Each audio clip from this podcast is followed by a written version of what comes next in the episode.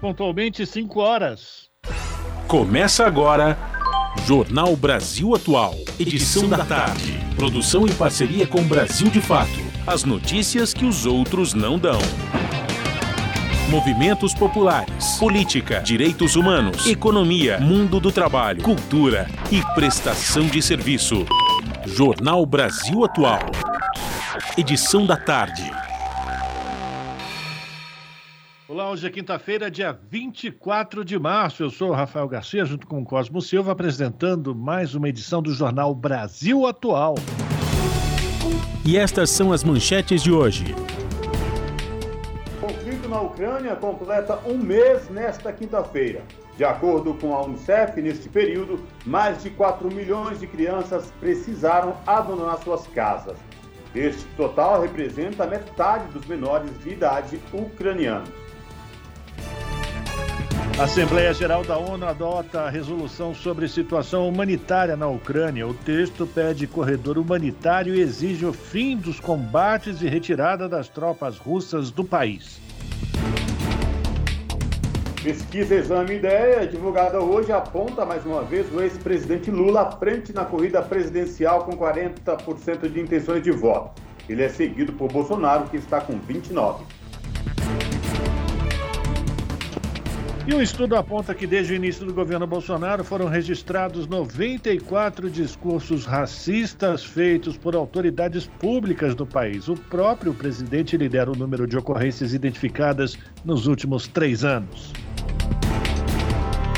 A Comissão de Educação do Senado vai ouvir o ministro da pasta, Milton Ribeiro, na semana que vem.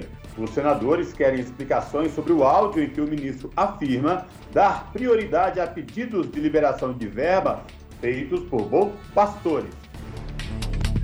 E o pastor oferece desconto na propina para liberar verbas do MEC para a cidade de Bonfinópolis. O Arilton Moura pediu 15 mil reais para a liberação do dinheiro do governo federal para o município goiano, segundo o prefeito da cidade. Considerado o estado mais bolsonarista do país, o Acre vira meme na internet e sofre com gasolina de até 11 reais. Em Brasília, governo e oposição concordam que precisa haver mudança na política de preços dos combustíveis. E amanhã é o último dia de inscrições no projeto Conexões Perifeira, voltado para mulheres empreendedoras moradoras de periferia da cidade de São Paulo. Senado aprova a Lei Aldir Blanc II, que estende apoio à cultura por cinco anos. Estão previstos repasses anuais de 3 bilhões de reais para estados e municípios. 5 horas, 3 minutos, horário de Brasília. Participe do Jornal Brasil Atual, edição da tarde, por meio dos nossos canais nas redes sociais. facebook.com.br Rádio Brasil Atual. Instagram, arroba Rádio Brasil Atual. Twitter, arroba RA Brasil Atual, ou pelo WhatsApp, o número é 11 96893 7672. Você está ouvindo? Jornal Brasil Atual, edição da tarde. Uma parceria com Brasil de Fato. Na Rádio Brasil Atual. Tempo e temperatura. Tarde parcialmente nublada e abafada aqui na capital paulista. Os termômetros marcam neste momento 28 graus. Não tem previsão de chuva para hoje, embora a partir de agora o tempo fique mais nublado. Durante a madrugada, a temperatura fica na casa dos 21 graus. Em Santo André, São Bernardo do Campo e São Caetano do Sul, a tarde desta quinta-feira é de tempo nublado, 28 graus neste momento. Na região do ABC Paulista também não tem previsão de chuva. O período da noite e madrugada continua nublado, com ventinho mais gelado e temperatura na casa dos 21 graus. Em Mogi das Cruzes, o final da tarde é de tempo ensolarado, agora 27 graus na região. Para hoje não existe possibilidade de chuva em Mogi. O período da noite será de céu pouco nublado e ventinho mais gelado. A madrugada fica com temperatura na casa dos 18 graus. A tarde desta quinta-feira em Sorocaba é de tempo parcialmente nublado e abafado, agora 30 graus na região. Também não tem previsão de chuva em Sorocaba. A noite será de tempo firme e a madrugada será com temperatura agradável na casa dos 22 graus. Logo mais eu volto para falar como fica o tempo nesta sexta-feira. Na Rádio Brasil Atual, está na hora de dar o serviço. São 5 horas e 5 minutos. Vamos saber a situação do trânsito na cidade de São Paulo nesta quinta-feira. A CT, que é a Companhia de Engenharia de Tráfego da cidade de São Paulo, informa que neste exato momento são, olha só, 11 quilômetros de lentidão em toda a cidade de São Paulo, regiões com maiores índices de lentidão, centro com 5 e sul com 4 quilômetros de lentidão, respectivamente. E lembrando aos motoristas com veículo placas final 7, 8, hoje estão proibidos de circular no centro expandido por conta do rodízio. E agora vamos saber a situação para você que pretende pegar o metrô na tarde desta quinta-feira. O metrô informa que todas as linhas operam em situação normal. Trabalhador a trabalhadora que vai utilizar as linhas do metrô da cidade de São Paulo não vão encontrar nenhum problema. Saindo dos trens do metrô, vamos saber a situação dos trens da CPTM, que é a Companhia Paulista de Trens Metropolitano, que atende aí toda a capital e região metropolitana, incluindo o ABC Paulista. A CPTM informa que todas as linhas operam em situação normal, trabalhador a trabalhadora que vai trabalhar e utiliza as linhas do trem ou sai do trabalho e utiliza o trem para chegar até a sua residência, também não vão encontrar nenhum problema nesta tarde de quinta-feira. E agora uma informação muito importante para você que sobe da Baixada Santista rumo ao ABC Paulista e a capital, viu? A Ecovias, que é a concessionária que administra o sistema Anchieta Imigrantes, informa que a rodovia Anchieta tem trânsito congestionado é, quem está logo no começo da Anchieta, quem está na Baixada Santista, rumo ao Planalto, o trânsito é muito lento, bem no começo da Anchieta. E essa mesma lentidão também se encontra para quem vai subir para a capital ou para o ABC pela rodovia dos imigrantes. Aí, portanto, trânsito lento e muito complicado para quem sobe da Baixada Santista para o ABC e capital paulista, tanto pela Anchieta como rodovia dos imigrantes. Quem desce pelas duas rodovias, o trânsito é tranquilo, é normal, com boa visibilidade no trecho de serra, segundo a Ecovias. Aí galera, aqui é a banda Bichos de Pé. A gente está aqui na Rádio Brasil Atual 98.9. As notícias que as outras não dão e as músicas que as outras não tocam. Oi, oi, oi, oi, oi, oi, me encantei por seu olhar. Moreno, chega mais. Você já fez a minha comida? Como a boba? Botei, sim. Jornal Brasil Atual. Edição da tarde. 5 horas 8 minutos presidente dos Estados Unidos, Joe Biden, disse hoje que a China sabe que o seu futuro econômico está mais atrelado ao Ocidente do que à Rússia, uma tentativa de cobrar uma posição mais enfática de Pequim em relação à ocupação russa na Ucrânia.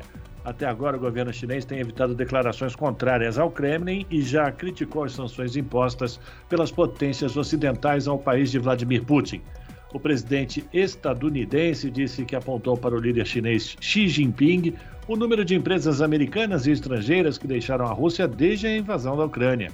O democrata afirmou ainda que Putin pode sofrer retaliações caso utilize armas químicas na guerra. Nós responderíamos, disse Joe Biden, acrescentando que, abre aspas, a natureza da resposta dependeria da natureza do uso, fecha aspas. O presidente dos Estados Unidos também defendeu que a Rússia seja removida do G20, grupo que reúne as 20 maiores economias do mundo, e defendeu que a criação de um sistema para detectar quais países e empresas têm violado as sanções. 5 horas e 9 minutos e a gente continua repercutindo a guerra Rússia e Ucrânia, porque a Assembleia Geral das Nações Unidas adota a resolução sobre situação humanitária na Ucrânia. Redigido por França e México, o documento recebeu 140 votos a favor, 5 contrários e 38 abstenções. O texto pede corredor humanitário e exige fim dos combates e retirada das tropas russas do país. Da ONU News, quem traz os detalhes é Mônica Gray. Uma resolução sobre as consequências humanitárias da agressão da Rússia contra a Ucrânia foi aprovada nesta quinta-feira pela Assembleia Geral da ONU, com 140 votos a favor. Após dois dias de debates, o texto recebeu cinco votos contra e 38 abstenções. A Casa estava avaliando dois projetos de resolução sobre o tema, mas somente o texto apoiado pela Ucrânia foi aceito no final.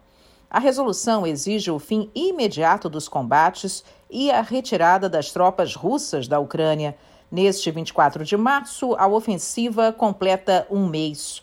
O texto ainda responsabiliza a Rússia por criar uma situação humanitária terrível para os ucranianos. A votação ocorreu durante a segunda sessão especial de emergência da Assembleia Geral sobre a Ucrânia e para os países membros, a votação desta quinta-feira é um reforço para a resolução aprovada em 2 de março por 141 votos e que repudiava a ofensiva russa à Ucrânia.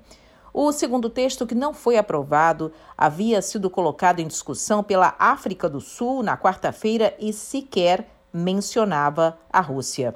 O embaixador ucraniano, junto à ONU, Sergei Kislitsia, falou de um desastre humanitário causado pela invasão das tropas russas ao seu país. Para ele, o conflito tem o potencial de se espalhar pelo resto do mundo. Quase 4 milhões já fugiram para a Ucrânia desde o início da violência, e desse total, mais da metade, ou 2 milhões e 200 mil pessoas, foram abrigadas na Polônia.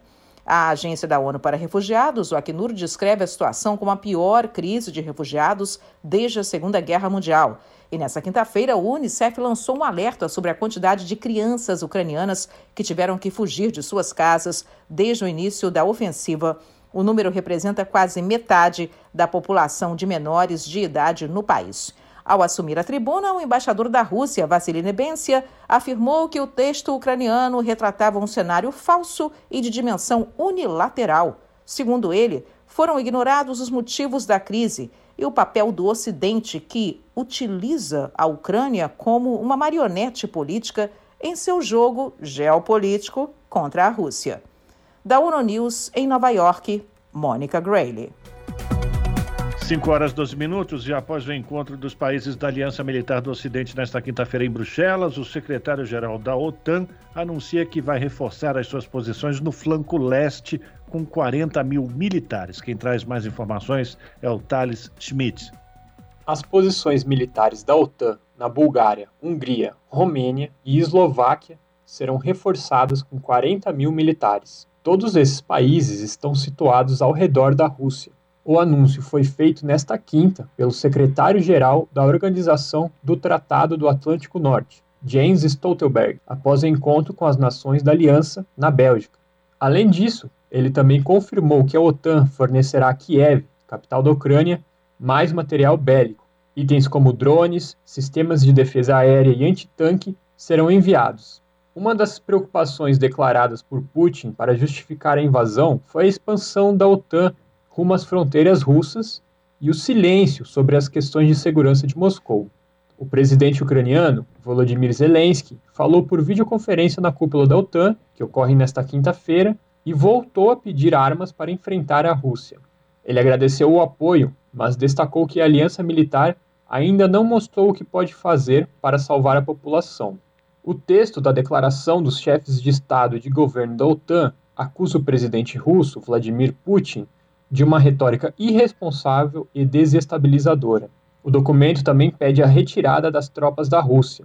A declaração também cita nominalmente a China e pede que Pequim defenda a ordem internacional e se abstenha de apoiar o esforço de guerra por parte de Moscou. Da Rádio Brasil de Fato, com reportagem da redação em São Paulo, locução Thales Schmidt. São 5 horas e 14 minutos. O Tribunal da Rússia decidiu na última segunda-feira classificar a empresa Meta, que controla o Facebook e o Instagram, como uma organização extremista. A medida faz parte dos amplos esforços de Moscou em reprimir as mídias sociais em meio às suas ações militares na Ucrânia. Do Rio de Janeiro, as informações com Sergei Munin. O Tribunal da Rússia decidiu na segunda-feira, dia 21, classificar a empresa Meta, que controla o Facebook e o Instagram, como uma organização extremista. O pedido foi feito pela Procuradoria-Geral do país e pelo órgão regulador das comunicações russo, depois que a empresa parou de remover postagens com supostas ameaças e incitações à violência contra militares russos no contexto da guerra na Ucrânia. Para a Procuradoria-Geral, a meta justifica ações terroristas e quer incitar o ódio e a animosidade contra os russos. Para o cientista político e especialista em redes sociais Nikita Savin, a decisão corresponde à lógica de desenvolvimento de um regime autoritário. Autocracias geralmente restringem redes sociais, bloqueiam sites, criam restrições para que as pessoas se comuniquem entre si, se juntando para a realização de quaisquer ações. Nisso não tem nada de surpreendente. A Rússia aqui age da mesma forma como a China inibe protestos em Hong Kong, e além disso, bloqueios dessa natureza já foram feitos na Rússia durante os protestos de 2011 e durante os protestos de 2019. Por isso, aqui não há nada de novo. Поэтому здесь нет ничего удивительного.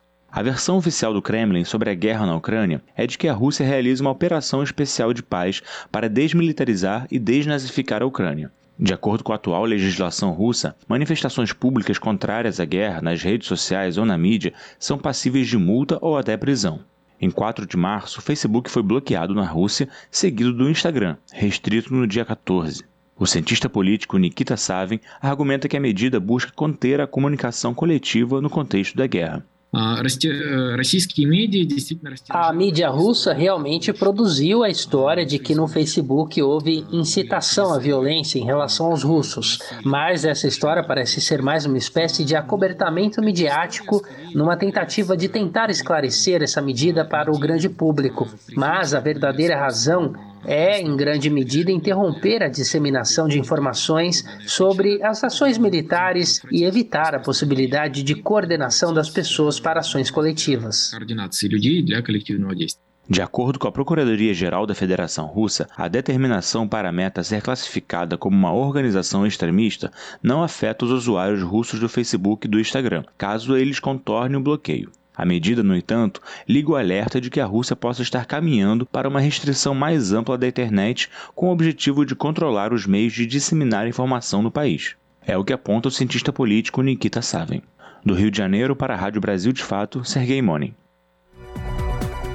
5 horas 17 minutos em um mês o conflito na Ucrânia já deslocou metade das crianças do país. Segundo o Unicef, 4 milhões e 300 mil menores tiveram que abandonar as suas casas. 1 milhão e 800 mil fugiram para outros países. Quem traz mais informações, direto de Nova York, é Ana Paula Loureiro. Nesta quinta-feira, 24 de março, o conflito na Ucrânia completa um mês. Neste período, mais de 4 milhões de crianças precisaram abandonar suas casas. Segundo o Unicef, este total representa metade dos menores de idade ucranianos. A agência da ONU explica que 1 milhão e 800 mil crianças cruzaram as fronteiras estão refugiadas, enquanto 2 milhões e meio vivem como deslocadas em outras áreas do país. A diretora executiva do Unicef, Catherine Russell, declarou que a guerra tem causado um dos deslocamentos em larga escala mais rápido envolvendo crianças desde a Segunda Guerra Mundial.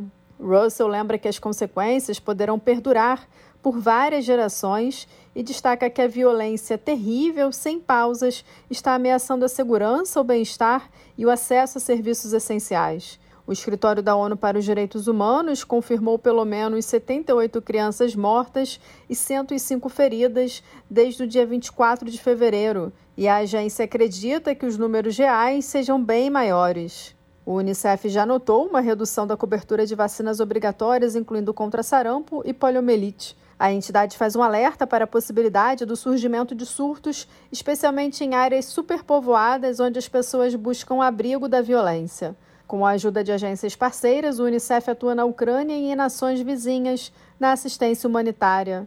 Da ONU News em Nova York, Ana Paula Loureiro. 5 horas e 19 minutos.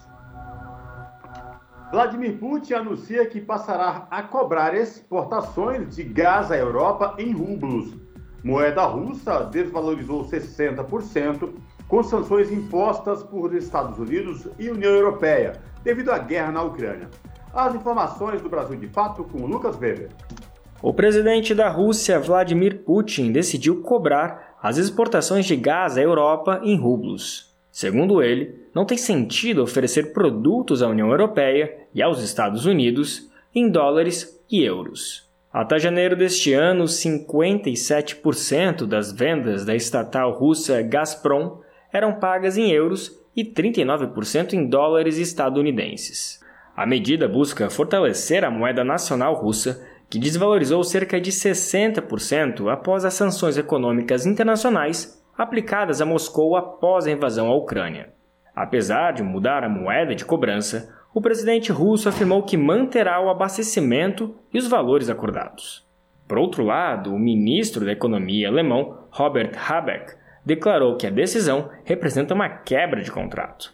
A Áustria, que abastece cerca de 80% da demanda nacional com gás russo, também reagiu e disse não estar autorizada a realizar pagamentos em rublos. Desde 2014, com a eclosão da crise ucraniana, que resultou na anexação da Crimeia, Moscou recebeu mais de 5.500 sanções. Os números são do site de monitoramento de movimentações financeiras Castellum All. Metade delas foi após a recente invasão na Ucrânia, iniciada no último dia 24 de fevereiro. No dia 8 de março, os Estados Unidos e o Reino Unido decidiram suspender as importações de combustível russo. Ao mesmo tempo, a União Europeia aprovou um plano de redução de 30% da dependência de gás russo nos próximos oito anos. Como a Rússia fornece cerca de 40% da demanda de gás do velho continente, a medida provocou um aumento recorde do valor do barril de petróleo. O conflito entre Rússia e Ucrânia já dura um mês e gerou o deslocamento de cerca de 10 milhões de ucranianos. De São Paulo, da Rádio Brasil de Fato, com reportagem de Michele de Mello, locução Lucas Weber. As notícias que os outros não dão. Jornal Brasil Atual. Edição da tarde. Uma parceria com Brasil de Fato. 5 horas e 22 minutos e uma nova pesquisa, exame ideia, aponta que o ex-presidente Lula segue na liderança com 40% das intenções de voto na sondagem estimulada contra 29% do atual chefe do executivo. Os dados sobre a eleição presidencial também mostram Ciro Gomes e Sérgio Moro empatados em terceiro lugar. De Brasília, quem traz mais informações é Paulo Motorim. A nova pesquisa Exame Ideia, publicada no final da noite desta quarta-feira, mostrou que o ex-presidente Lula, do PT, segue à frente de Jair Bolsonaro, do PL, na corrida eleitoral. O petista aparece com 40% das intenções de voto na sondagem estimulada, contra 29% do atual chefe do executivo. Em relação à última pesquisa, feita há um mês, Lula perdeu dois pontos percentuais e Bolsonaro ganhou a mesma quantidade. As mudanças estão dentro da margem de erro. Com isso, a diferença entre os dois caiu de 15 para 11 pontos percentuais. Ciro Gomes, do PDT, e Sérgio Moro, do Podemos, surgem empatados na preferência do eleitorado, com 9% cada, enquanto Eduardo Leite, do PSDB, tem 2%. O Tucano fica à frente do ainda companheiro de partido João Dória, que registrou apenas 1%. Em cenários de segundo turno, Lula aparece vencendo todos os candidatos com uma significativa margem. Contra Bolsonaro,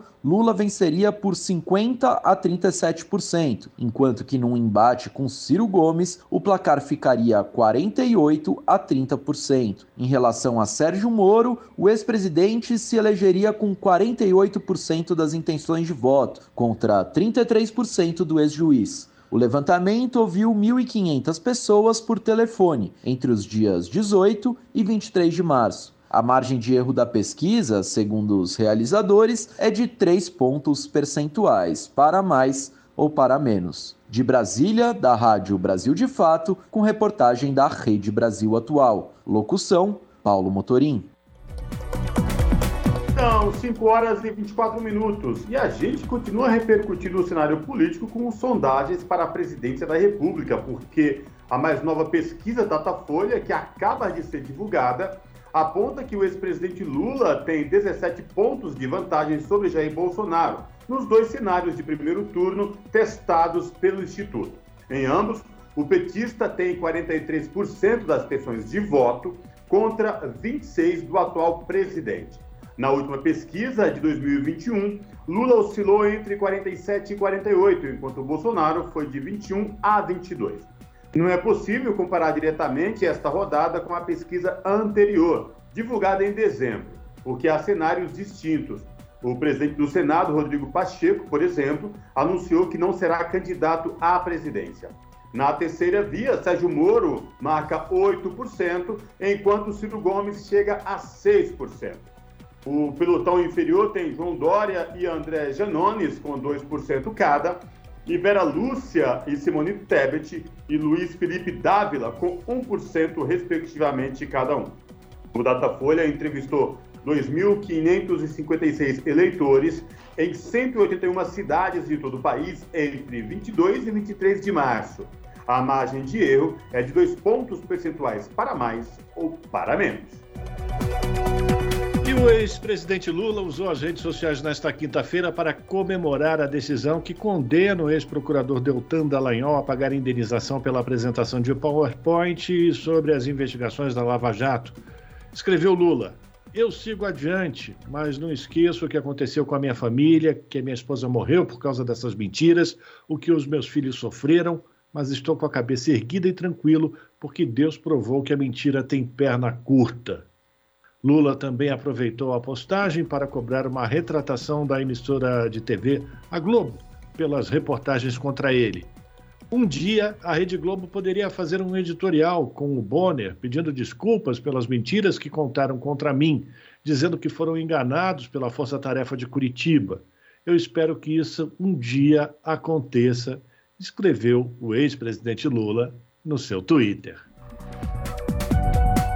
São 5 horas e 26 minutos.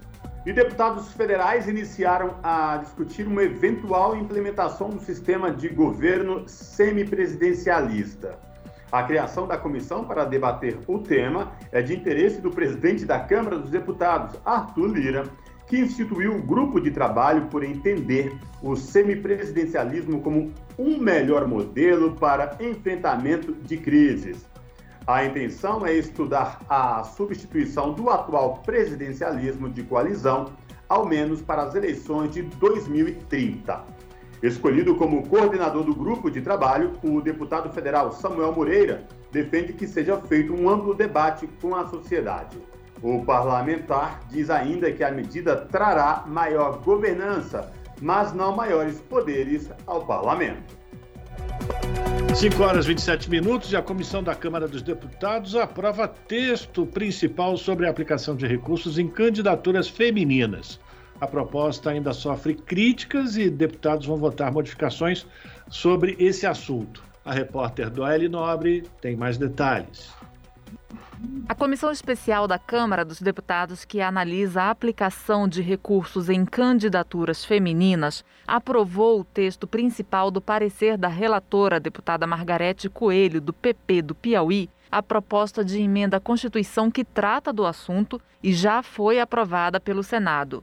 Ainda falta votar os destaques apresentados pelo PSOL e pelo Novo. Os pontos destacados para votação em separado referem-se à anistia relativa à não aplicação pelos partidos dos recursos tanto para campanhas como para a promoção de candidaturas femininas. Contrária à PEC, a deputada Fernanda Melchiona, do PSOL do Rio Grande do Sul, disse que o objetivo da proposta sempre foi anistiar os partidos políticos. Cada vez que se avança um pouquinho, tem um movimento dos partidos do regime para anistiar, ou flexibilizar, ou desmontar, ou não cobrar aqueles que não cumpriram esses pequenos avanços. Também contrário à proposta, o deputado Marcel Van Hatten, do Novo do Rio Grande do Sul, criticou o financiamento público de partidos, apesar de se dizer favorável à participação de mulheres na política. O Novo, dentre os partidos políticos no Brasil, teve proporcionalmente a melhor eleição de vereadoras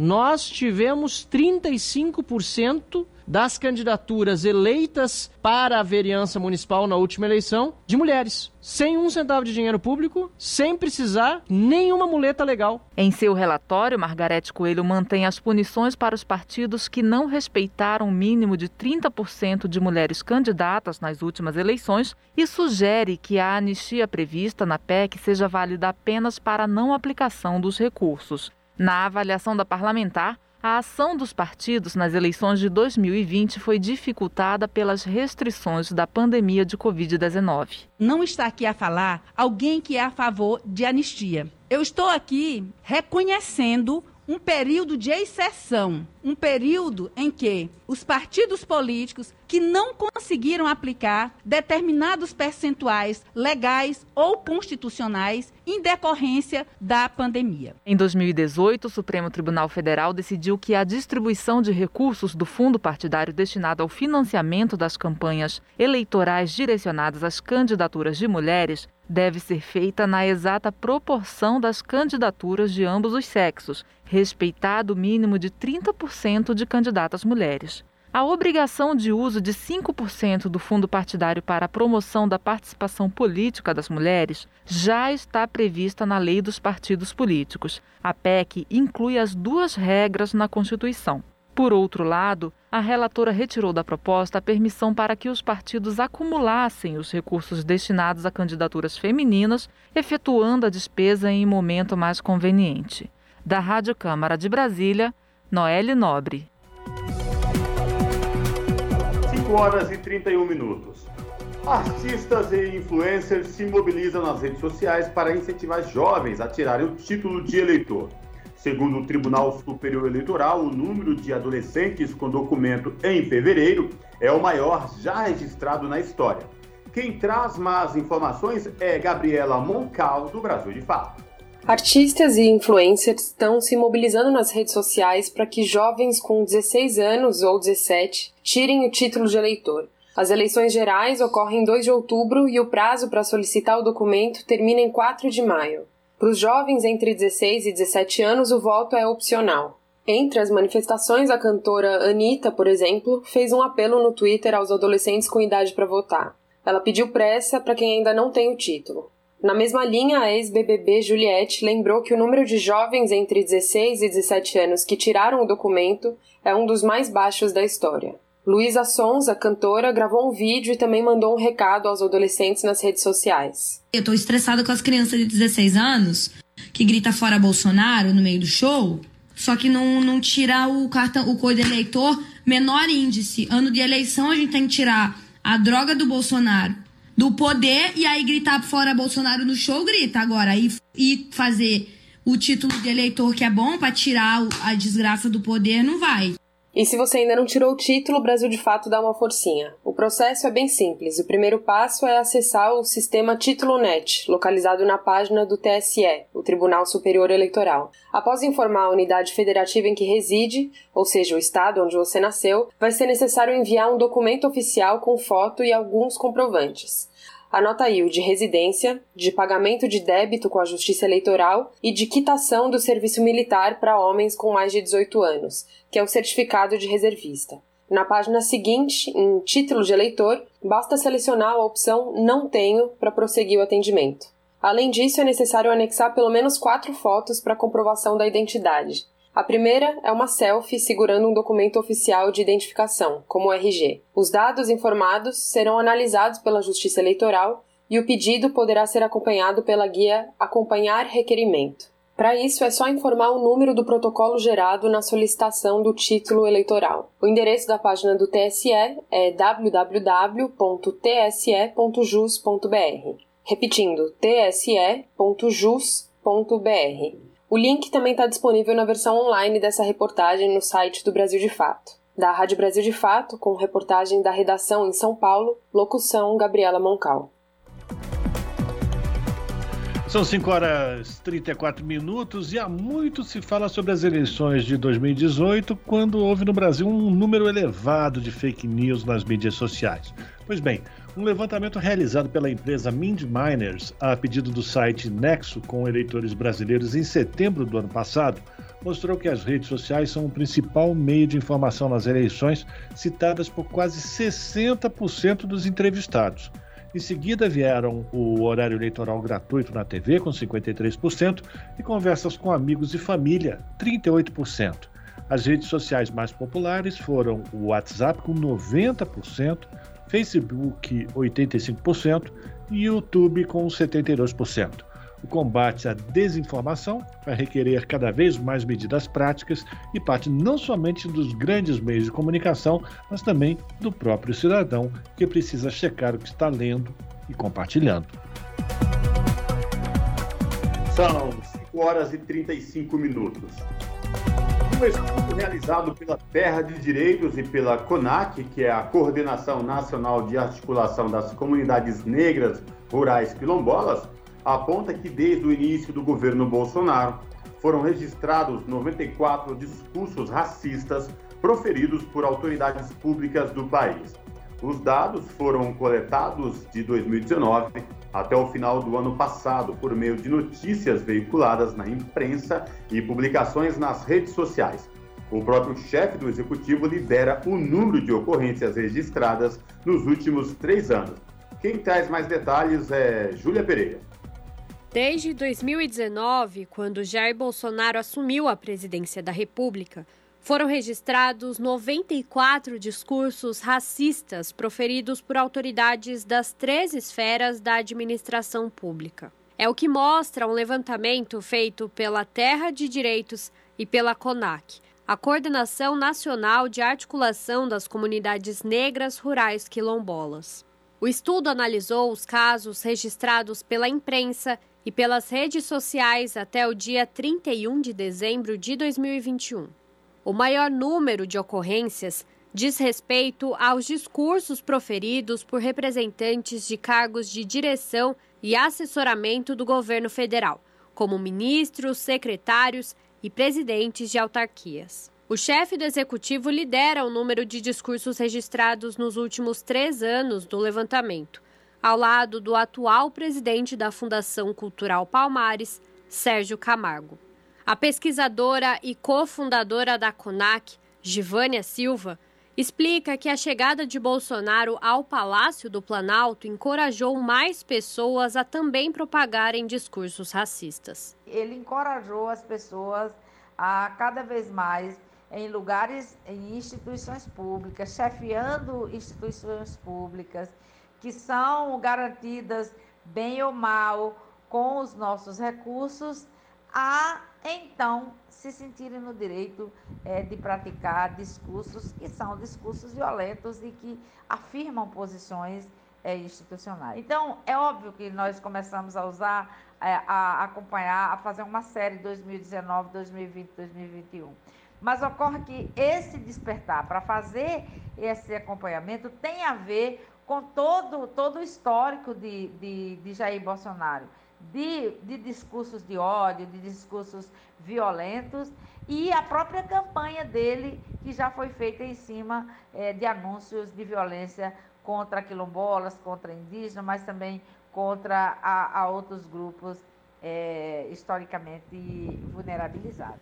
Só em 2021, foram registrados 36 discursos racistas proferidos por autoridades públicas, 41% deles baseados em estereótipos negativos, utilizados para inferiorizar povos ou justificar processos violentos, como a escravidão. Em comparação ao ano anterior, esse tipo de discurso cresceu 33%.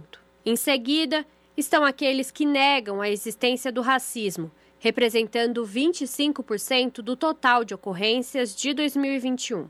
A assessora jurídica da Terra de Direitos e da CONAC, Versilene Dias, ressalta que os discursos racistas presentes entre os atores da administração pública não só colaboram para o aumento do racismo, como também para o enfraquecimento de políticas públicas que atendam à população negra do país. Tem impacto não só é, nas ações, é, na sociedade, assim, de incentivar os cidadãos e cidadãs, né, a cometer atos violentos, racistas contra essa população negra, essa população vulnerabilizada, mas também impacta diretamente na política pública, né, ao negar a existência do racismo, ao alegar a existência do, da, da, estrutura da sociedade brasileira, da desigualdade na sociedade brasileira. Isso impacta diretamente na ausência da política pública, né? de combate ao, ao racismo, de combate à, à discriminação racial.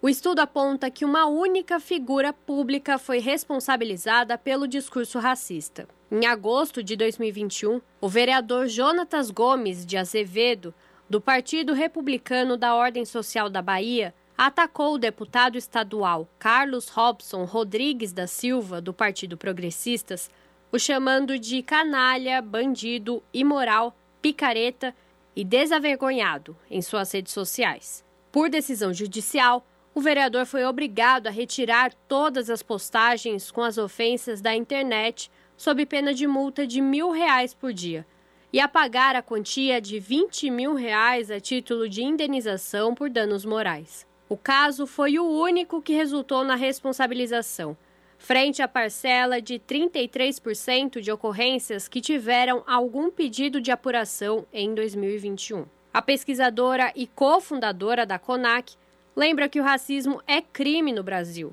e que, ao não punir os autores desses discursos, entende-se que o sistema de justiça concorda com tais atitudes. Então isso não é, não é aceitável, isso não é razoável, porque tem legislação para isso.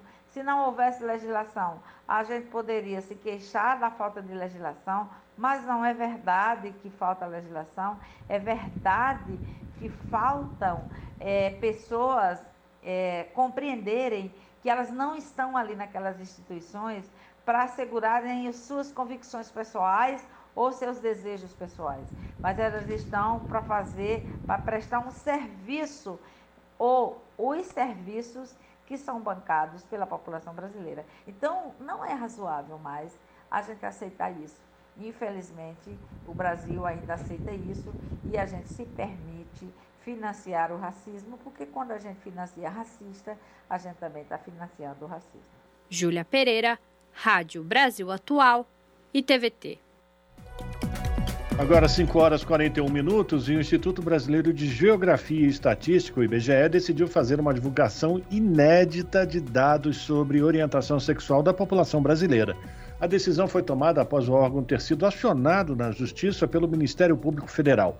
O Ministério questionou o fato de o censo demográfico de 2022 não ter incluído perguntas sobre a população LGBTQIA.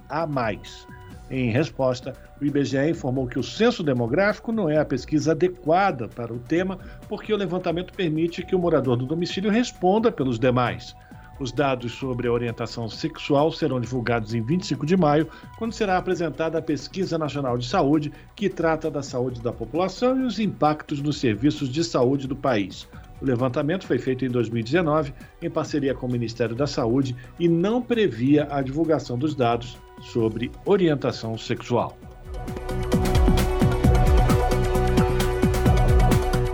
E o nosso contato agora no Jornal da Rádio Brasil Atual é com o Felipe Mascari, o Felipe que é repórter do portal da Rede Brasil Atual, redebrasilatual.com.br. Olá, Felipe, prazer falar contigo, seja muito bem-vindo.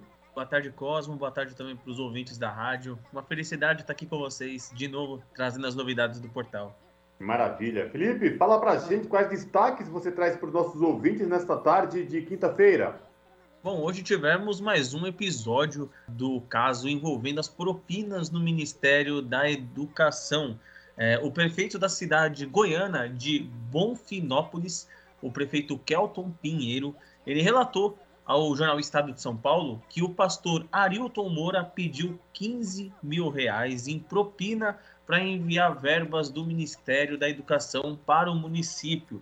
Segundo ele, o religioso do gabinete paralelo do governo federal chegou a oferecer até um desconto de 50% no pedido de propina. Para quem ainda não está muito situado, o Ayrton Moura é um dos pastores com trânsito livre no Ministério da Educação e com relação próxima com o ministro Milton Ribeiro. É, nessa semana saiu um áudio do próprio ministro da Educação onde ele, junto com alguns prefeitos, disse que os repasses de verbas do ministério, do ministério aos municípios, indicados pelos pastores, são pedidos do próprio presidente Jair Bolsonaro.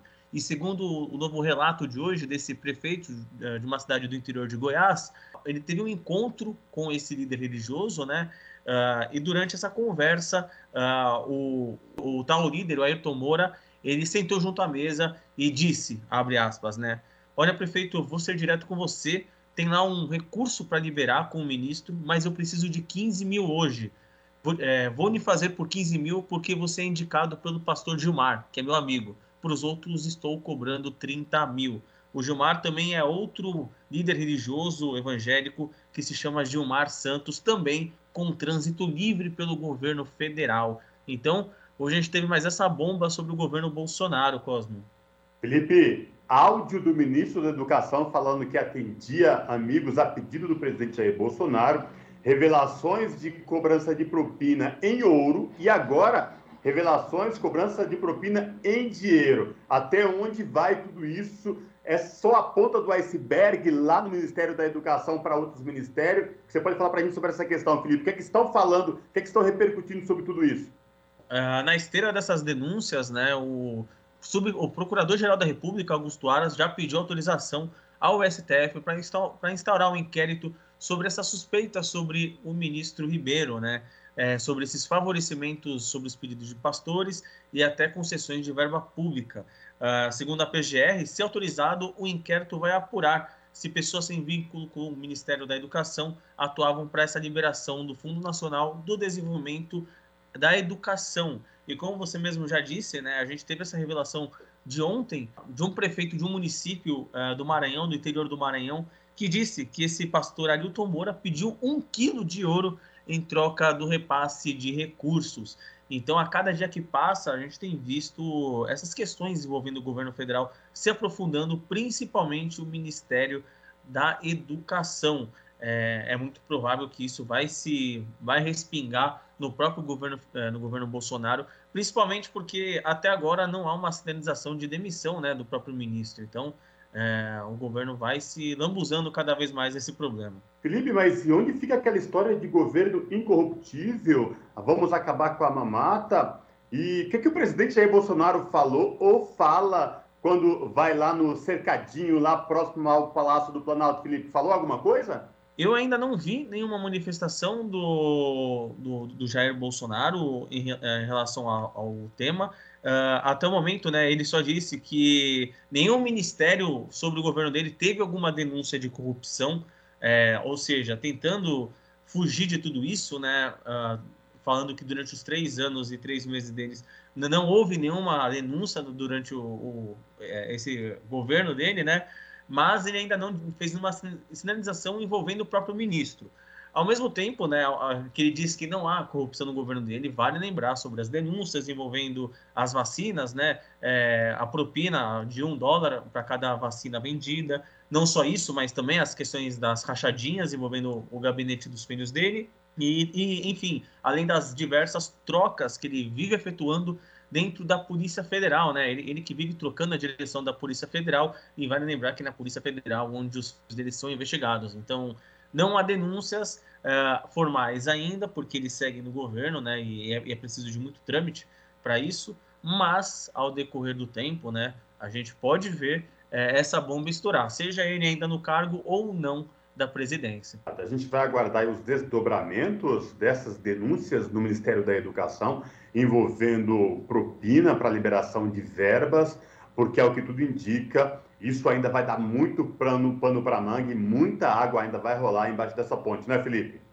Exato, exato. Vamos aguardar os próximos passos, já que então a gente pode ver isso afetando mais a reputação do governo, que já é bastante negativa.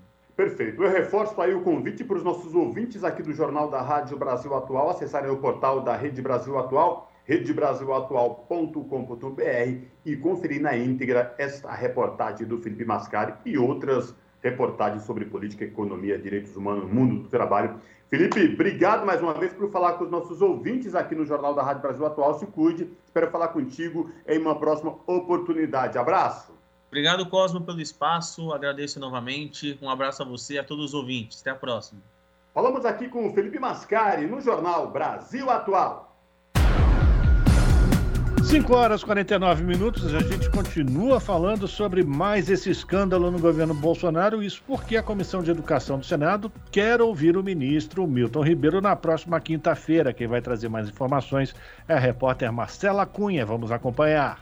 O ministro da Educação, Milton Ribeiro, vai prestar esclarecimento aos senadores na próxima quinta-feira. Em um áudio vazado, ele revelou dar prioridade no repasse de verbas a municípios indicados por pastores a pedido do presidente Jair Bolsonaro. Os integrantes da Comissão de Educação concordaram em transformar o requerimento de convocação do ministro em um convite, já que ele teria se colocado à disposição espontaneamente para dar as explicações. É o que informou o presidente do colegiado, senador Marcelo Castro, do MDB do Piauí. Ligou pessoalmente para mim e se prontificou a vir essa comissão no dia e hora que a gente marcasse para ele vir. Além do telefonema, tem esse ofício aqui do ministro, levando em consideração os últimos acontecimentos envolvendo assuntos relacionados a esse ministério. Coloco-me à disposição dessa comissão para prestar os esclarecimentos que se fizerem necessários. Os requerimentos foram apresentados pelos senadores Jean Paul Prates, do PT do Rio Grande do Norte, e Randolph Rodrigues, da Rede Sustentabilidade do Amapá. Para Randolph, a apuração do caso é urgente. As denúncias dão conta da suspeita de crime de tráfico de influência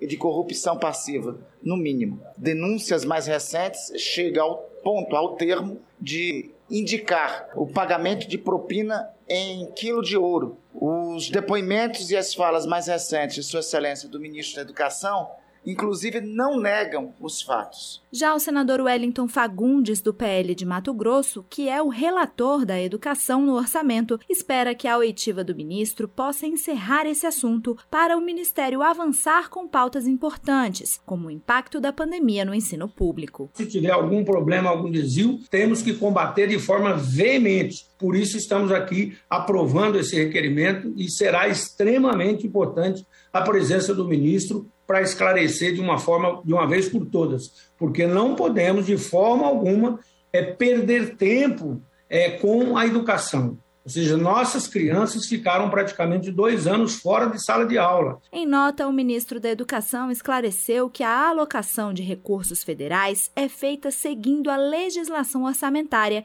e critérios técnicos do Fundo Nacional do Desenvolvimento da Educação. Milton Ribeiro negou que Bolsonaro tenha pedido atendimento preferencial a alguém. Segundo ele, apenas solicitou que recebesse todos que o procurassem, inclusive os pastores indicados no áudio. A Comissão de Educação também vai ouvir os prefeitos envolvidos na denúncia, o presidente do FNDE, Márcio Lopes, e os pastores citados no áudio, Gilmar Santos e Arilton Moura. Da Rádio Senado, Marcela Cunha. 5 horas e 52 minutos. Amanhã é o último dia de inscrições no projeto Conexões Perifeira, voltado para mulheres empreendedoras moradoras de periferia da cidade de São Paulo. Além de encontros virtuais para ampliar as estratégias de empreendimento, ao final do curso haverá uma feira de exposição dos trabalhos selecionados. São 30 vagas destinadas às mulheres cis e trans de baixa renda, preferencialmente mães, indígenas, negras, imigrantes e que sejam LGBTQIA. Confira os detalhes na reportagem de Larissa Bora. A ideia do projeto Conexões Perifeira surgiu durante o ano passado, na segunda onda mais crítica da pandemia, de iniciativa do grupo Feira Agroecológica e Cultural de Mulheres no Butantã e com apoio financeiro do programa VAI, Valorização de Iniciativas Culturais da Secretaria de Cultura da Prefeitura de São Paulo. O projeto vai atuar em duas frentes. A primeira é um curso virtual e gratuito sobre empreendedorismo feminino com certificado, e após a realização do curso, curso, será feito um evento presencial com todas as participantes expondo seus produtos. Júlia Lourenção, coordenadora da Feira Agroecológica e Cultural de Mulheres no Butantã e do projeto Conexões Perifeira, conta que a ideia do projeto não era apenas falar sobre empreendedorismo, mas unir mulheres com diferentes vivências para que construam juntas um plano de negócios, que no caso será a feira. A gente faz as coisas todas coletivamente dentro da feira, né? Então a gente montou um grupo de trabalho que pegou um pouco esses sonhos é, e resolveu pensar uma formação. E aí no começo a gente ficou pensando em, ah, vamos fazer uma formação sobre empreendedorismo social, enfim. Inclusive empreendedorismo social está muito em alta agora, o mesmo empreendedorismo feminino. Mas não é só isso, porque a potência da nossa rede é mostrar que, mesmo se a gente for falar de empreendedorismo, a gente ainda está dentro de uma lógica muito individualista, né? E a potência da feira está justamente nesse lugar de trabalhar junto, de construir junto. Então, vamos fazer uma formação e vamos fazer uma formação que seja também uma vivência para essas empreendedoras é, experienciarem é, e poderem viver o que é isso de construir uma feira juntas, né? E aí a gente pensou num processo formativo que vão ter quatro aulas, que são aulas inspiracionais. A gente vai convidar outras organizações vão vir para também contar suas experiências de articulação de rede, de produção de feiras periféricas. Então a gente vai fazer encontros inspiracionais para essas mulheres e a gente vai fazer três atividades que seriam são reuniões para elas produzirem juntas esse evento que vai acontecer em agosto que vai ser a Perifeiras. Voltado para mulheres empreendedoras de baixa renda, mães, indígenas, negras, imigrantes e ou que sejam LGBTQIA+, o programa também dará um chip de internet para que todas consigam ter acesso às reuniões virtuais. A coordenadora Júlia Lourenção justifica que é muito importante dar espaço e condições para essas mulheres empreendedoras. Por isso, o programa é gratuito. Além do chip, todas receberão ajuda de custo e a estrutura para o dia da feira também será de graça. A gente percebeu isso durante a pandemia, né? Que as mulheres que estão no nosso coletivo, mulheres periféricas e também as que têm uma condição social mais baixa, são as que tiveram menor oportunidade de participar de tudo que o coletivo fez virtualmente durante a pandemia. Então a gente queria é, conseguir sobrepor um pouco essa distância, né, do, do acesso à internet mesmo. Então, veio isso do chip e não é a única forma de ajuda que a gente tem no projeto, ajuda de custo mesmo, né?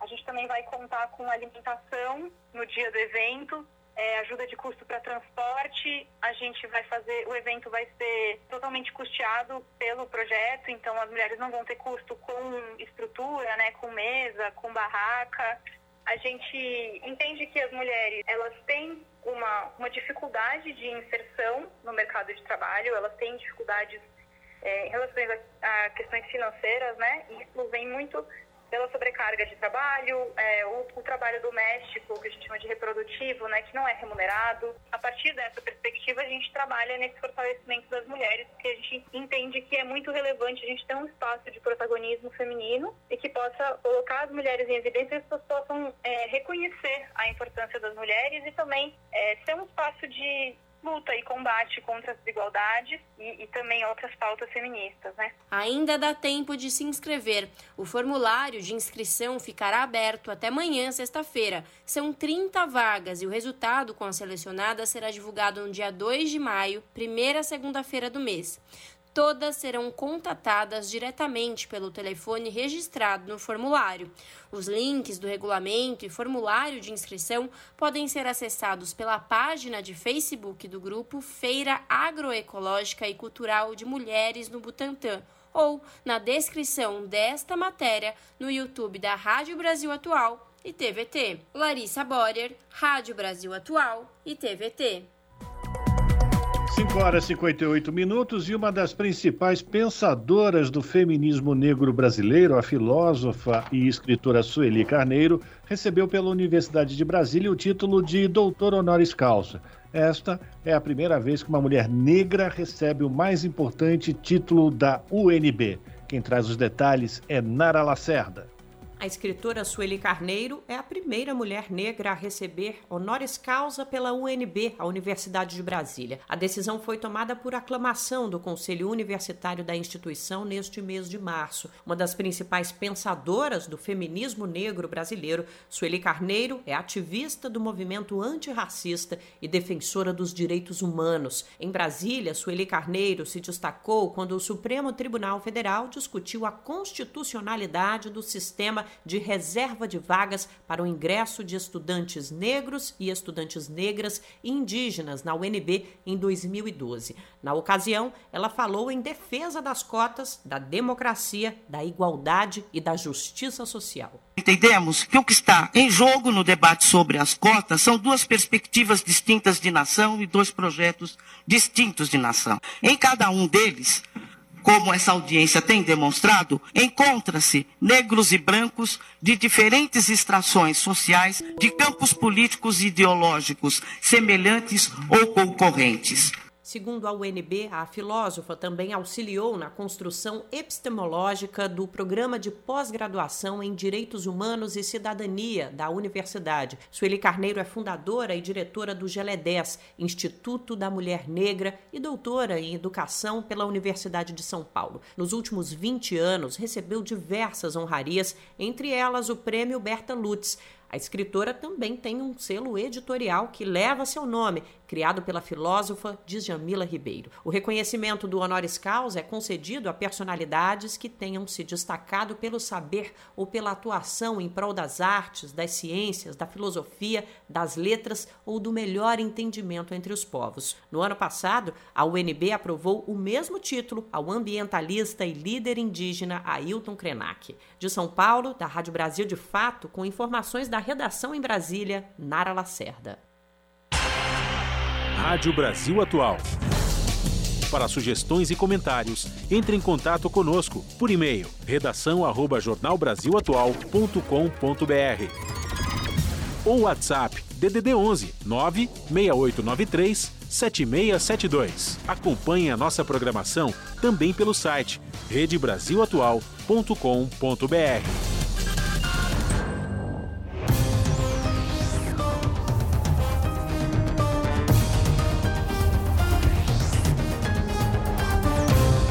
Seis horas, um minuto. Vamos fazer nosso contato com a redação da TVT para a gente conhecer quais serão os destaques da edição dessa quinta-feira do seu jornal, que vai começar daqui a pouquinho, sete da noite, pelo canal 44.1 digital, sinal que tem, uh, canal que tem o sinal aberto aqui para toda a região metropolitana de São Paulo.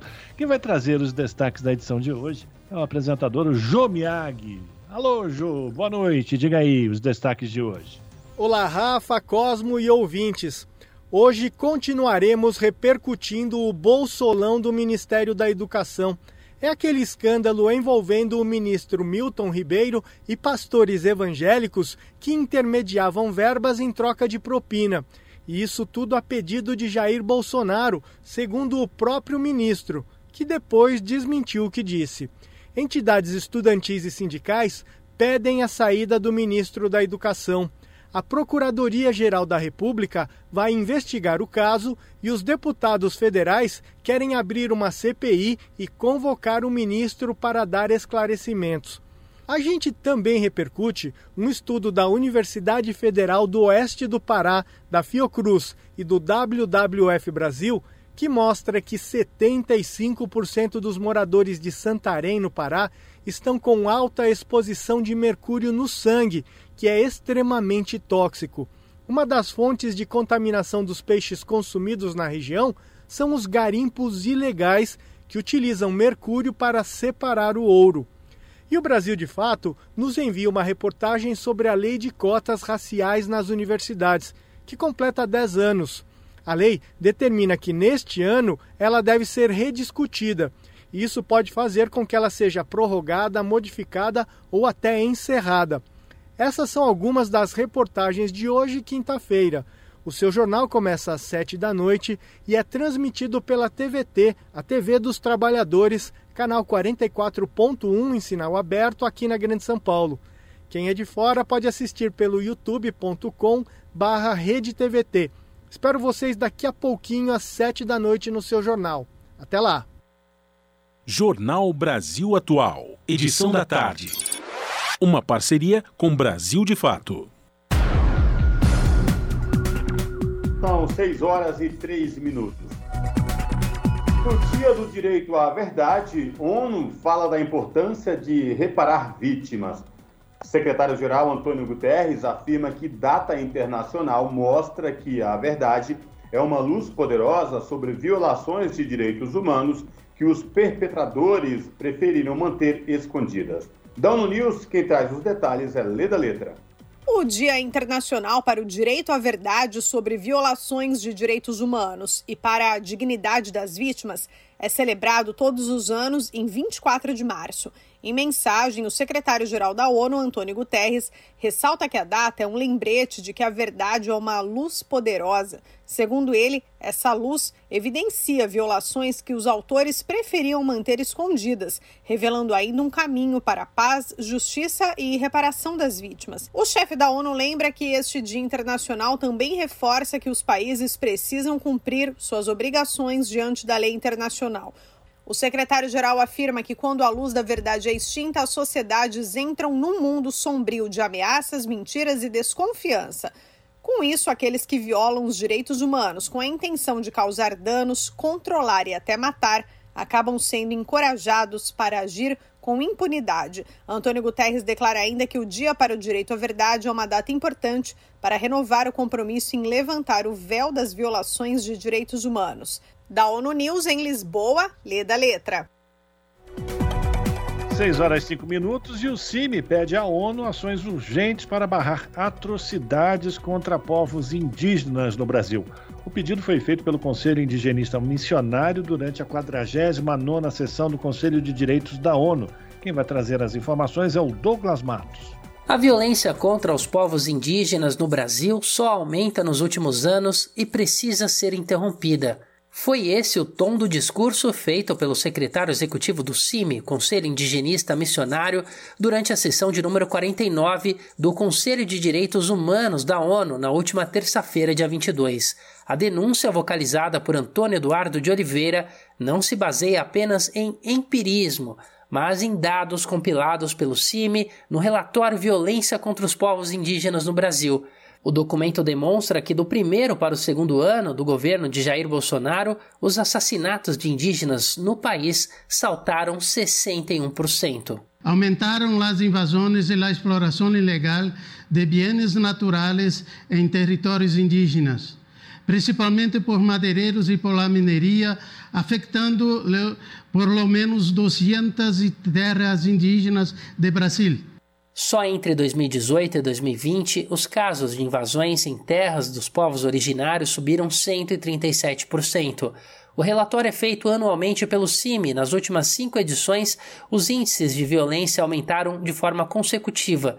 Para Antônio Eduardo, a paralisação da demarcação de terras indígenas é o principal vetor para todas as demais violações. A promessa feita por Bolsonaro ainda durante a campanha que precedeu a eleição dele em 2018 de que não demarcaria nem um centímetro a mais de terras indígenas vem sendo cumprida. Não à toa, em nota, anunciando a preparação da maior mobilização indígena do país, o acampamento Terra Livre, a APIB, Articulação dos Povos Indígenas do Brasil, salientou que a demarcação dos territórios segue como bandeira principal da organização, de forma que a defesa pela vida contra a agenda de destruições é uma prioridade. A sessão do Conselho de Direitos Humanos da ONU começou em 28 de fevereiro e vai até 1 de abril em Genebra, na Suíça. Essa foi a quinta participação de lideranças indígenas e do CIMI no evento, que ocorre em formato híbrido. De São Paulo, da Rádio Brasil de Fato, com reportagem de Gabriela Moncal. Locução: Douglas Matos. São 6 horas e 7 minutos. Senado cria a Frente Parlamentar pelo controle de armas e munições, pela paz e pela vida. Além dos debates, o grupo vai apresentar projetos que preservem o Estatuto do Desarmamento. Quem traz as informações é Érica Christian. O plenário do Senado aprovou a criação da Frente Parlamentar pelo controle de armas e munições, pela paz e pela vida. Além de discutir o tema, o grupo poderá apresentar projetos relacionados ao controle de armas e munições, às limitações de autorizações para compra, transporte, porte, uso e registro de armas de fogo. De iniciativa da senadora Elisiane Gama, do Cidadania do Maranhão, a frente também poderá divulgar campanhas sobre a conscientização dos benefícios sociais gerados pelo controle de armas e munições.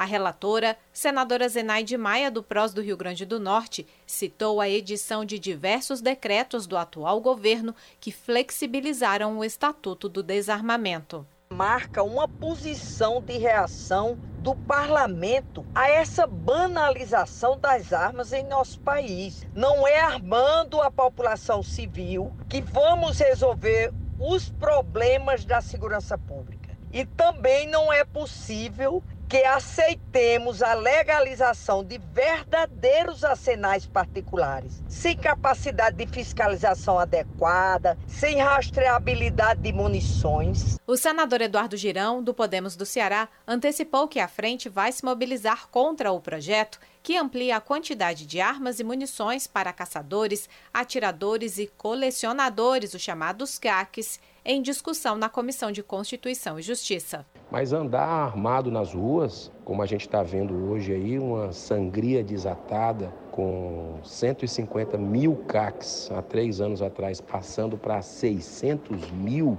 tem algo muito equivocado nisso tudo. Em vez de a gente estar tá querendo apagar o incêndio da segurança pública, a gente está jogando é mais gasolina nesse incêndio. Essa cultura de que todo mundo se defende, todo mundo pode, de alguma forma, utilizar uma arma achando que vai proteger, e não. A Frente Parlamentar pelo Controle de Armas e Munições, pela Paz e pela Vida contará com a participação de senadores, deputados federais, estaduais, distritais e vereadores. Também vão integrar o grupo representantes de instituições, de organizações sociais, de entidades da sociedade civil e de instituições policiais e militares. Da Rádio Senado, Érica Christian. Você está ouvindo? Jornal Brasil Atual, edição da tarde. Uma parceria com Brasil de Fato. Agora, 6 horas 10 minutos, e o presidente do Banco Central, Roberto Campos Neto, falou sobre os processos de criação da nova moeda digital brasileira. Ele explicou que um dos entraves para a implementação é não atrapalhar a concessão de créditos para os bancos. Neto informou que serão realizadas duas reuniões mensais para discutir os pontos de implementação do dinheiro virtual, o Central Bank Digital Currency, ou o CBDC. Ainda assim, a moeda virtual deve demorar mais tempo que o Pix para chegar ao consumidor final. Isso porque o Banco Central vai precisar criar um novo ambiente financeiro para inaugurar a novidade com segurança e proteção de dados dos consumidores. 6 horas e 11 minutos. Considerado o estado mais bolsonarista do país, o Acre vira meme na internet e sofre com gasolina de até 11 reais o litro. Para lidar com o combustível mais caro do Brasil, acreanos adaptam negócios e reduzem o uso do carro apenas para atividades obrigatórias. Quem traz mais informações é Douglas Mato. Pouco depois de a Petrobras anunciar um reajuste de quase 19% no preço da gasolina vendida nas refinarias no último dia 10, a cidade de Jordão, na fronteira do Acre com o Peru, ganhou destaque no noticiário nacional. Isso porque o único posto do município aumentou o preço do combustível para R$ 11,56 por litro. A situação virou piada na internet, mas também gerou revolta. Taxistas ameaçaram parar o Procon do Acre iniciou uma fiscalização sobre o comércio de combustíveis em todo o estado, que de forma irônica foi o que proporcionalmente mais votou em Jair Bolsonaro no segundo turno das eleições de 2018, com 77% dos votos válidos. O presidente da Federação das Indústrias do Acre, José Adriano Ribeiro, afirmou ao Brasil de Fato que a situação das companhias no estado é delicada ele disse que esperava que o governo tivesse uma atenção especial devido à votação expressiva em Bolsonaro no Acre, mas isso não aconteceu. A gente também é, não, não, consegue enxergar porque que isso não é visto com bons olhos pelo governo federal, especificamente para a nossa situação. O que a gente pode é, deduzir é que com os nossos parlamentares, quase todos, né, 90% na base do governo federal, todo tipo de desculpa é dado para justificar que o aumento é necessário em função da fragilidade né, econômica já desde 2020, em função da pandemia e da dificuldade de aprovação das despesas do ponto de vista econômico. Bolsonaro, aliás, esteve no Acre na semana passada. Ribeiro lembra que, na viagem, ele não se reuniu com representantes do setor produtivo estadual, se dedicando a um evento de entrega de títulos de terra e a um culto religioso. Quando um presidente vem ao Estado, como o nosso, ele deixa alguma coisa, né? Acho que por falha da construção dessa agenda, nada de concreto ficou.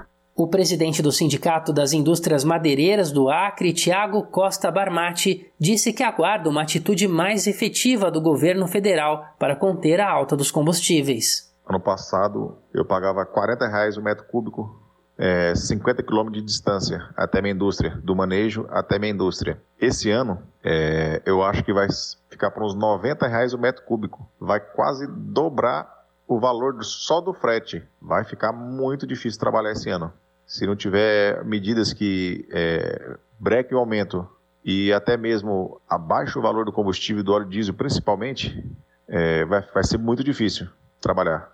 O custo do combustível também afetou o trabalho de taxistas em Rio Branco, a capital. Ranieri Fernandes Santos, presidente da cooperativa Acre Táxi, disse que as tarifas para viagens foram reajustadas logo depois do aumento da Petrobras e que os clientes reclamaram. Para Santos, porém, há pouco que se fazer sobre resolver a questão hoje, já que o país não consegue refinar toda a gasolina que consome. Ele até vê certa responsabilidade de Bolsonaro sobre o assunto. Mesmo assim, acha que a popularidade do presidente ainda é alta entre os conterrâneos e que, se depender deles, Bolsonaro será reeleito. Algumas pessoas sim, outras não. Eu acho que a maioria ainda, ainda não, não votaria, não afetaria nele, não. Pelo menos a minha, eu votaria. Votei e votaria nele de novo. De São Paulo, da Rádio Brasil de Fato, com reportagem de Vinícius Kochinski. Locução: Douglas Matos. São 6 horas 16 minutos e com propostas divergentes, o governo e a oposição, pelo menos em uma coisa, concordam: que é preciso haver uma mudança na política, na política de preços dos combustíveis. Quem vai trazer detalhes dessas discussões direto de Brasília é o repórter José Carlos Oliveira. A Câmara dos Deputados analisa várias propostas de estabilização dos preços dos combustíveis e do gás de cozinha. Algumas estão em regime de urgência, prontas para votação no plenário. Há deputados governistas e da oposição que concordam em mudanças na atual política de paridade internacional, que mantém os preços dos combustíveis muito atrelados às variações do câmbio e a eventos externos, como a guerra entre Rússia e Ucrânia. No entanto, há divergências quanto ao modelo substituto. Em debate na Rádio Câmara, a vice-líder da oposição, deputada Fernanda Melchiona, do PSOL do Rio Grande do Sul, detalhou os efeitos esperados em caso de aprovação da proposta apresentada pela bancada do partido. O preço dos combustíveis afeta todo o povo brasileiro. Tem um efeito cascata com os preços dos insumos, sobretudo os alimentos, já que a nossa malha de escoamento é basicamente rodoviária. Nós temos um modelo, que é um modelo escandaloso, que é a política de preço com a paridade internacional, que é feito conforme as oscilações do valor do barril do petróleo como um commodity internacional. O pessoal propõe a volta do cálculo anterior. O preço da extração, mais a inflação do período. Pelo nosso cálculo, hoje o litro estaria R$ 4,30, mais ou menos. Uma proposta semelhante da deputada Gleice Hoffmann, do PT do Paraná, estabelece que a política de preços da Petrobras deve ter como parâmetros os custos internos, as cotações do mercado internacional e a redução da volatilidade econômica. O vice-líder do governo, o deputado José Medeiros, do PL do Mato Grosso, afirmou que por várias décadas a Petrobras sobreviveu economicamente sem atrelar seus preços ao mercado internacional. Medeiros também criticou o atual impacto da empresa no Tesouro Nacional, sem contrapartidas para a população. É urgente a necessidade de rever essa política de preço e, quem sabe, até algo mais forte. Você não pode conceber que você tenha uma chamada estatal que, no momento em que ela dá prejuízo, o prejuízo é todo nosso. E no momento que ela dá lucro, o ganho é todo dos acionistas. Então, se for assim, vamos privatizar ela logo e aí o mercado se regula, né? Agora, não dá para o Estado ficar de babá dos acionistas. Ou se estatize de vez, ou então se privatize de vez. Mas essa meia bomba aí tá uma bomba para o consumidor. De acordo com dados da Agência Nacional de Petróleo, houve alta de 29,8% no preço médio do litro da gasolina e 55,8% no diesel nos últimos 12 meses. A alta acumulada no botijão de gás ficou em torno de 30%, enquanto o valor médio no metro cúbico de gás natural veicular teve alta de 46% no mesmo período.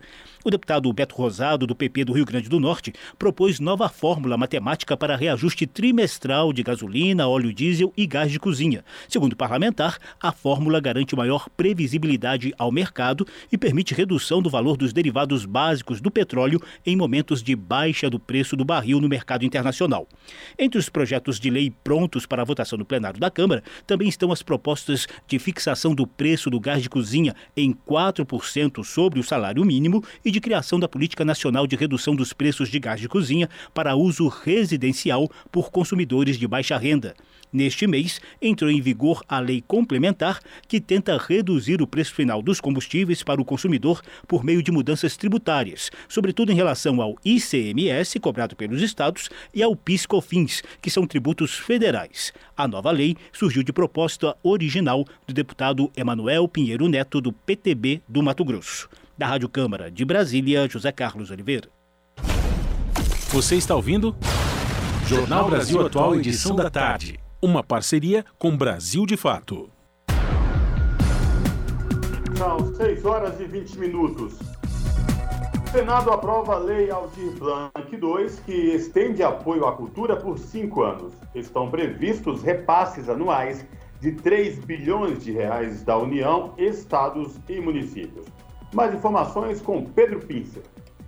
O Senado aprovou o projeto de lei que cria a Política Nacional Aldir Blanc de Fomento à Cultura.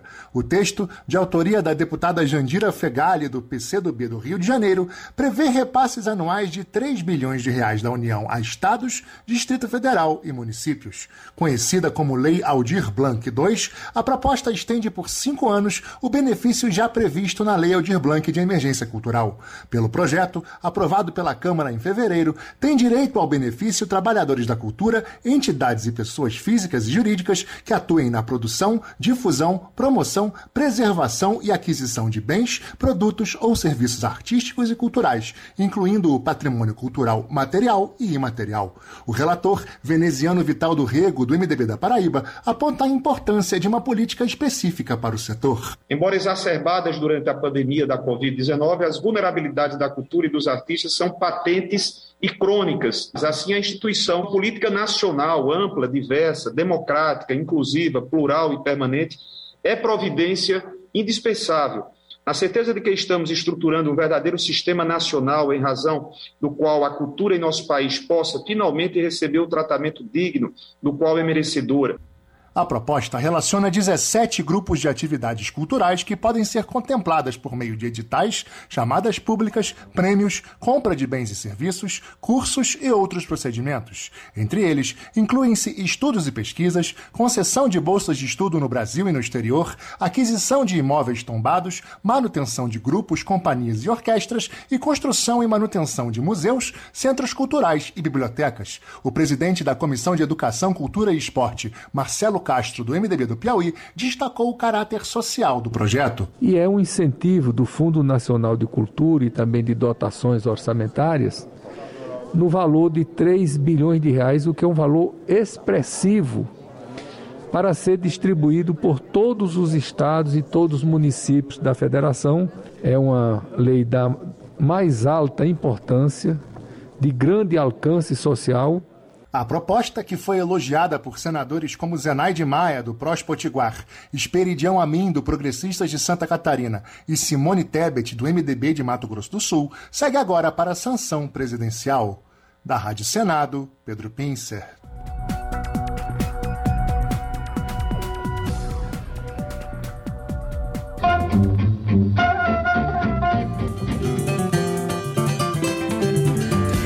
Mosaico Cultural, uma produção Rádio Agência Brasil de Fato.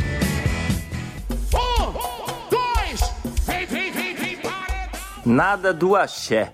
Um outro ritmo é que embala o swing e as batidas nos bairros de Salvador.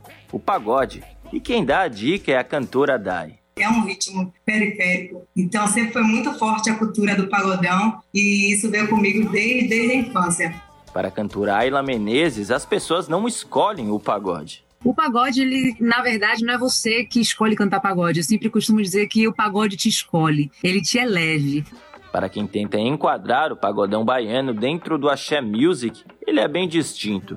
A origem vem do lundu, da cabila e da umbigada, ritmos tradicionalmente feitos dentro dos quilombos e embalados por atabaques. Os tipos de samba surgem dessas raízes das religiões de matriz africana, e o pagode se transforma a partir de um deles, o samba de roda.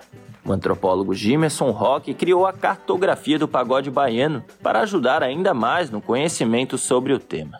O pagode, é, a gente pode pensar principalmente a partir da musicalidade. Né? É, a musicalidade que surge é formada a partir do, do samba de roda do recôncavo da Bahia. Né? Então, samba de roda de Santo Amaro, de Cachoeira, né, de outras cidades do Recôncavo, de São Félix, é transformado, eu diria, a partir dessas bandas, desses grupos de Salvador. Incrementar o samba com instrumentos eletrônicos e misturar batidas de outros ritmos dançantes como o funk é uma das marcas do pagodão. Também é notado na dança. Há quem diga que se há coreografia, é pagode. O ritmo, ainda marginalizado por nascer das periferias e dos paredões, se popularizou em meados dos anos 90, no embalo do Gera Samba de El Chan. Mas para Ayla Menezes, a essência do pagode surgiu mesmo com o groove arrastado. O samba, vou bater palma para que vocês possam compreender. Por exemplo, xoxo, a cada macaco no seu galho, xoxo, eu não me canso de falar. E o pagode é isso aqui. Favela é favela, favela eu sou favela. Hoje Ayla é uma das artistas que conduzem o novo cenário do pagode baiano. Um novo momento que tem a voz, o corpo e a força das mulheres. Ela foi a cantora que montou a primeira banda composta inteiramente por pagodeiras há 15 anos. Eu acho que as mulheres, de certa forma, elas sempre foram protagonistas no pagode. Seja por uma linda perna ou lindo bumbum, ou seja porque alguma música falava delas. A mulher sempre foi, de certa forma, citada, protagonista na cena do pagode. A gente só não tinha voz. Nós éramos corpos hipersexualizados que dançavam, corpos que chamavam atenção, que estavam à frente da banda sem a voz. Mas hoje nós somos cérebro, bumbum, voz, pernas, corações, cérebros pensantes e ativos. O swing, a sensualidade as vozes políticas também marcam o groove e as coreografias de outras mulheres, como a Dama do Pagode, outro símbolo da ascensão feminina no gênero. Joyce Mello é diretora executiva do Pagode por Elas. Quando uma mulher se coloca nesse lugar de protagonismo, de escrever a sua verdade, de escrever as suas vivências, automaticamente ela já está criando uma contranarrativa. Uma contranarrativa potente, porque é a partir de uma perspectiva dela, né? De um poder que ela tem sobre o seu próprio corpo e sobre as suas próprias vontades.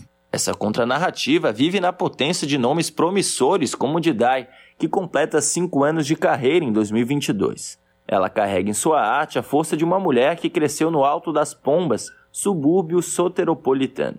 É, a gente precisa sempre bater na tecla, a gente tem sempre bater na tecla que mulheres, principalmente nós mulheres pretas, podemos ser. De São Paulo, da Rádio Brasil de Fato, Pedro Estropaçolas. 6 horas e 27 minutos e a ONU, a Organização das Nações Unidas, estabeleceu como meta que dentro de cinco anos todos os habitantes da Terra estejam protegidos com sistemas de alerta que previnam os perigos que as chuvas, tornados e ciclones podem acarretar.